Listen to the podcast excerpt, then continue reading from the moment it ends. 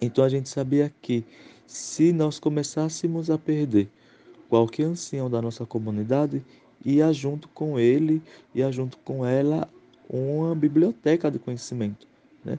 Um conhecimento que as pessoas mais novas não iam ter, que não iam alcançar, que não iam compartilhar.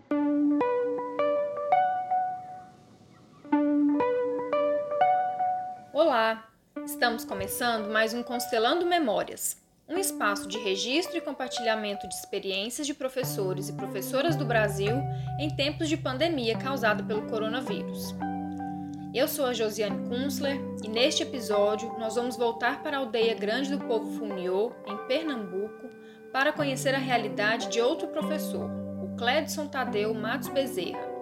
Além de contar sobre o trabalho de professor nesse período, ele faz um relato sensível a respeito do papel dos anciãos e das anciãs na educação indígena e sobre o temor, durante a pandemia, de perder essas pessoas e com elas os conhecimentos tradicionais. Olá, sou o professor Cledson Tadeu Matos Bezerra, sou da cidade de Águas Belas, né, estado de Pernambuco. Sou professor da rede estadual de uma escola indígena Sou índio da, etnia Funiô, de Águas Belas. E vou tentar passar aqui para vocês o que foi vivido aqui na minha comunidade, na minha aldeia.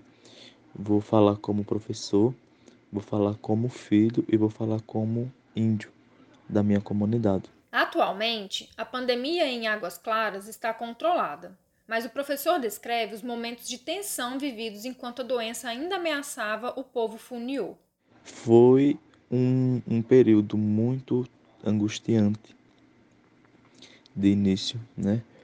Porque a comunidade é pequena e todos nós sabemos que todas as comunidades indígenas elas seriam as mais prejudicadas. Por quê? Porque a cultura dos povos indígenas era tudo o que essa doença pedia para não fazer. Os nossos costumes, as nossas tradições é voltada em cima da coletividade. A gente convive com, com muitas pessoas, a gente divide os, os mesmos os mesmos os mesmos copos, é, pessoas visitam outras pessoas, as pessoas idosas tem bastante nas, nas comunidades indígenas. Então, as nossas danças, os nossos rituais, é tudo com a coletividade. Então, quando surgiu né, a doença, foi um impacto muito grande, porque de antemão a gente sabia que a gente ia ter que abrir mão de várias coisas. E a gente achava que era uma doença que estava lá do outro lado do mundo e que não ia afetar o interior do, do, do Nordeste, do interior de Pernambuco, o, uma comunidade indígena.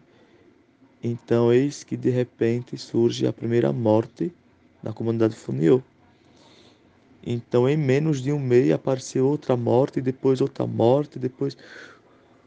De repente foram cinco mortes. Então, aí foi um, um impacto muito grande, um susto, é, uma aflição, um, uma tristeza. Você não sabia o que fazia, você não sabia para que lado você corria. Corria não literalmente, né? Falo, corria no sentido figurado. E o cuidado com as pessoas mais velhas, a gente deixando as pessoas mais velhas dentro das casas e usar máscara e, e álcool em gel e ajuda de, do pessoal de fora e, foram feitas vaquinhas e, e rifas de venda de artesanato para comprar o em gel, para comprar alimento, para que fazer tudo para que as pessoas ficassem dentro de casa. Uma pessoa que fala que, que, que, que chegou a falecer na comunidade é luto para a comunidade, é um primo, é um irmão, é um amigo, é uma pessoa que você conhece. A gente vive em uma comunidade pequena, todo mundo conhece a vida de todo mundo. Então, em menos de um mês a gente perdeu quatro índios quatro índios que foi jovem, foi pessoas idosas, foi pessoas queridas, pessoas que eram cheias de vida. Né? Por último, agora foi que faleceu mais outro índio, só que graças a Deus até o momento estabilizou. Né? Não houve mais caso, mas o cuidado continua o mesmo. O professor explica que o calendário da Escola Estadual Indígena FUNIO não é o mesmo do calendário escolar oficial adotado no Brasil, tendo sido impactado de maneira diferente. Quando a doença apareceu, as aulas já estavam no decorrer das aulas, né? A gente já tinha concluído o primeiro bimestre, concluído o segundo bimestre, a gente já estava dando início à terceira unidade, porque o nosso calendário é diferenciado os calendários das escolas da Escola Indígena de Funil é diferenciado por conta de três meses de recesso de retiro religioso. Então, quando o pessoal da cidade estavam dando início no primeiro bimestre, a gente já tinha concluído o segundo, porque as nossas aulas elas terminam no mês de agosto, porque a gente dá início de dezembro e vai até agosto, que equivale aos 200 dias letivos. Então a gente já estava um passo à frente. Até então a gente não parou, continuamos nossas aulas até que quando chegou o mês de março, a gente ainda fez uma semana de, de, de, de um projeto relacionado à pandemia, é, as causas, a prevenção. E quando menos espera em pouquíssimo tempo, é, a doença já estava próximos nas cidades vizinhas. Então a gente começou a incentivar mais. Então quando foi no dia 17 de março, as escolas de Pernambuco, o governador lançou um decreto que foram suspensas as aulas. Então, a partir do dia 17 de março, a escola fechou. A gente parou, depois a gente começou a ter os encontros pelos, pela internet, é, reuniões de professores e coordenadores, e a gente tentou buscar um meio que não prejudicasse os estudantes e que não prejudicasse também os professores, não colocar em, em risco a vida de nenhum dos dois, nem de alunos, nem de professores. Além de decidirem coletivamente como o trabalho seria realizado durante o período de distanciamento social, Tadeu e colegas tentaram garantir que todos os estudantes conseguissem participar das atividades. Então a gente entrou em acordo como seria, né? De, de primeira foi um susto muito grande, professores não sabiam com mexer nas novas tecnologias, os alunos também não sabiam. Muitos alunos não têm, não têm o aparelho celular, internet, computador a realidade do povo funil é completamente diferente. Então a gente começou a fazer as aulas online, aulas ao vivo, e depois a gente começou a ver que não tinha dado muito certo as aulas online, por conta que os alunos não estavam acompanhando no horário, então a gente começou a seguir o Classroom do Google. Então a gente começou a gravar e colocar lá. E daí a gente começou a ter os primeiros retornos dos estudantes. Então, os estudantes que não tinham aparelho celular, como a gente é uma comunidade pequena, a gente conhece a realidade de cada um, então a gente sabe a casa de cada um e eles também sabem as nossas, nossas casas. Então a escola disponibilizou Xerox, já, os alunos já tinham recebido os livros didáticos, então facilitou muito, né? Facilitou muito o trabalho do, do, dos professores, porque os alunos já tinham os livros, os professores tinham livros, e então a gente começou. E a gente surgiu, como continuou, dando aula através da, da, do Classroom, ou então tirando xerox e final de semana os pais vêm até a casa dos professores, outros professores se disponibilizavam aí à casa dos estudantes, explicar como era o, o, o novo modelo de ensino, né? Uma adaptação nova, um modelo novo, várias novidades, várias novidades para o professor e novidades para os estudantes, e eles começaram a, a gostar, né? começaram a gostar, a assistir. De início, particularmente, eu tremi diante de uma câmera. Não, não simpatizo muito com câmera, então para mim foi um choque.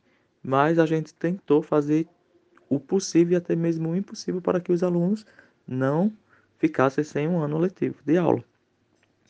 Então, a maior preocupação dos professores hoje, segundo a nossa última reunião, que está com três semanas, é que esses alunos eles sejam reprovados, percam um ano letivo. E a gente não quer.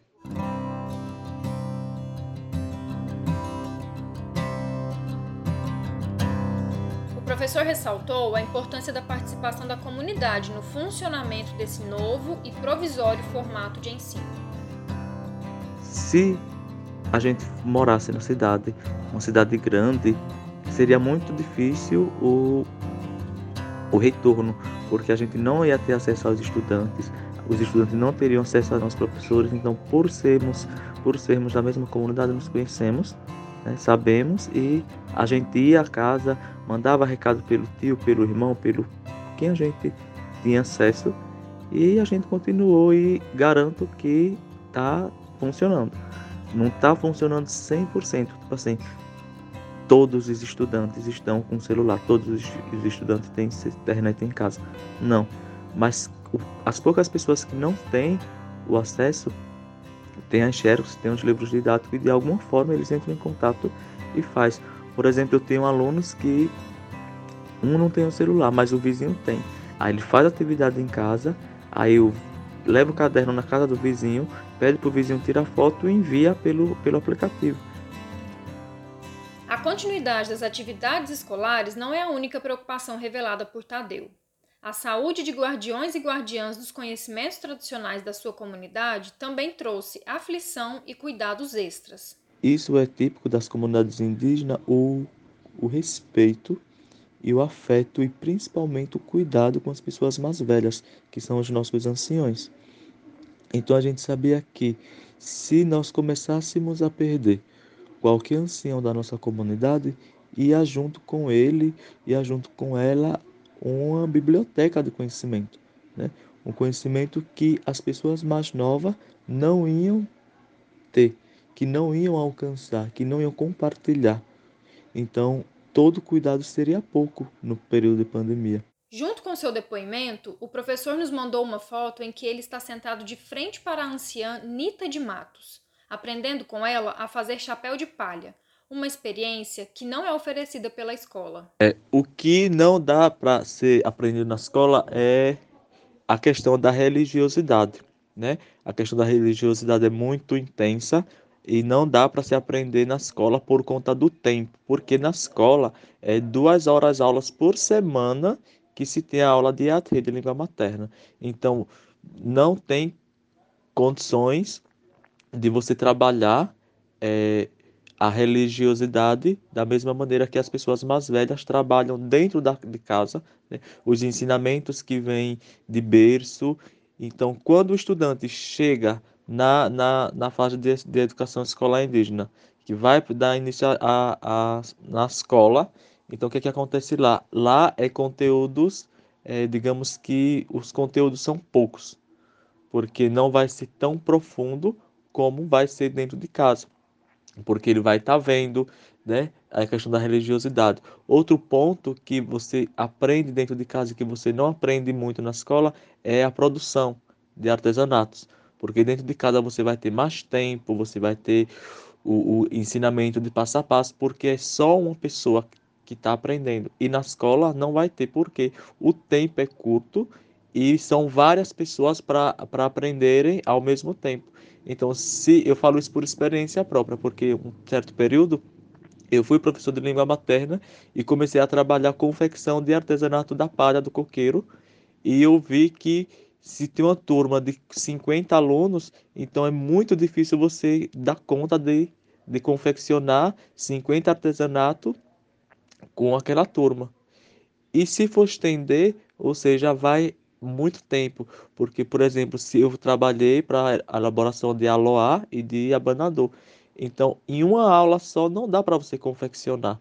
Então eu tive que convidar três professores, fiz o convite a outros colegas e a gente trabalhou a confecção do aloá e do abanador de palha nas turmas. Só que era uma turma que era de 15 estudantes, então foi mais fácil, porque quando eu levei para a gente elaborar a confecção de TC caneta numa turma de sexto ano, a turma de sexto ano tinha 47. Então ficou um pouco difícil. Aí eu vi que não tinha condições. E dentro de casa, você tem mais tempo, você vai aprendendo com mais facilidade, com mais calma e faz um trabalho bem feito. É essa a questão. Os conhecimentos escolares e tradicionais se encontram em um projeto que se repete anualmente e que também ficou prejudicado devido à pandemia. Geralmente existe um projeto político-pedagógico da escola que elabora projetos voltados à semana do mês de, de abril, do dia 19 de abril, onde a escola é voltada exclusivamente ao dia 19 de abril, com várias temáticas indígenas, palestras, né, encontros, trabalhos, para ser exposto no dia 19 de abril, que dá acesso a outras escolas da cidade fazer visita. Só que, infelizmente, o ano passado não foi vivenciado isso né, por conta que caiu na semana da, da semana da quaresma, da Semana Santa. Então, impossibilitou de trabalharmos o, o, o projeto do mês de abril. E esse ano, infelizmente, também a gente não conseguiu por conta da pandemia. Mas existe esse momento nessa no mês de abril, quando a gente leva a comunidade da escola para participar ativamente das ações e ensinar e elaborar, produzir, confeccionar tudo justamente no mês de, de no mês de abril, no caso que abril indígena. E há ainda um último desafio a ser enfrentado que não depende só da escola. E agora a prova. Então, as informações que a gente teve da, das educadoras de apoio foi que esperar como a, a, o, a Secretaria de Educação de Pernambuco vai adotar uma avaliação. Então, a gente está esperando o, o pessoal da cidade concluir a primeira unidade para ver como vai ser o modelo de prova. Então, quando eles forem concluir a primeira unidade, a gente já vai concluir a terceira unidade. Só que para isso a gente está esperando qual será o método, qual será o modelo de avaliação. Eu entrei em contato com o professor novamente para verificar se tinha alguma atualização dessa situação, já que um atraso no ano escolar pode interferir no calendário religioso do povo funiô. E ele me respondeu o seguinte sobre a previsão de finalização do ano letivo. Não, ainda a gente não tem noção, porque o decreto do governador vai até o dia 30 desse mês. Aí depois do dia 30 é que a gente vai saber o resultado de como será o processo de avaliação. Até o momento a gente está continuando nas aulas do Classroom, nas aulas remotas, mas a atividade, a avaliação em si, a gente está aguardando o novo decreto do governador do estado de Pernambuco. Mas se for preciso, a escola dispõe de transporte escolar e se for preciso, a gente sacrifica alguns dias do, do, do no período religioso para a gente vir repor a, as aulas, para completar os 200 dias letivos.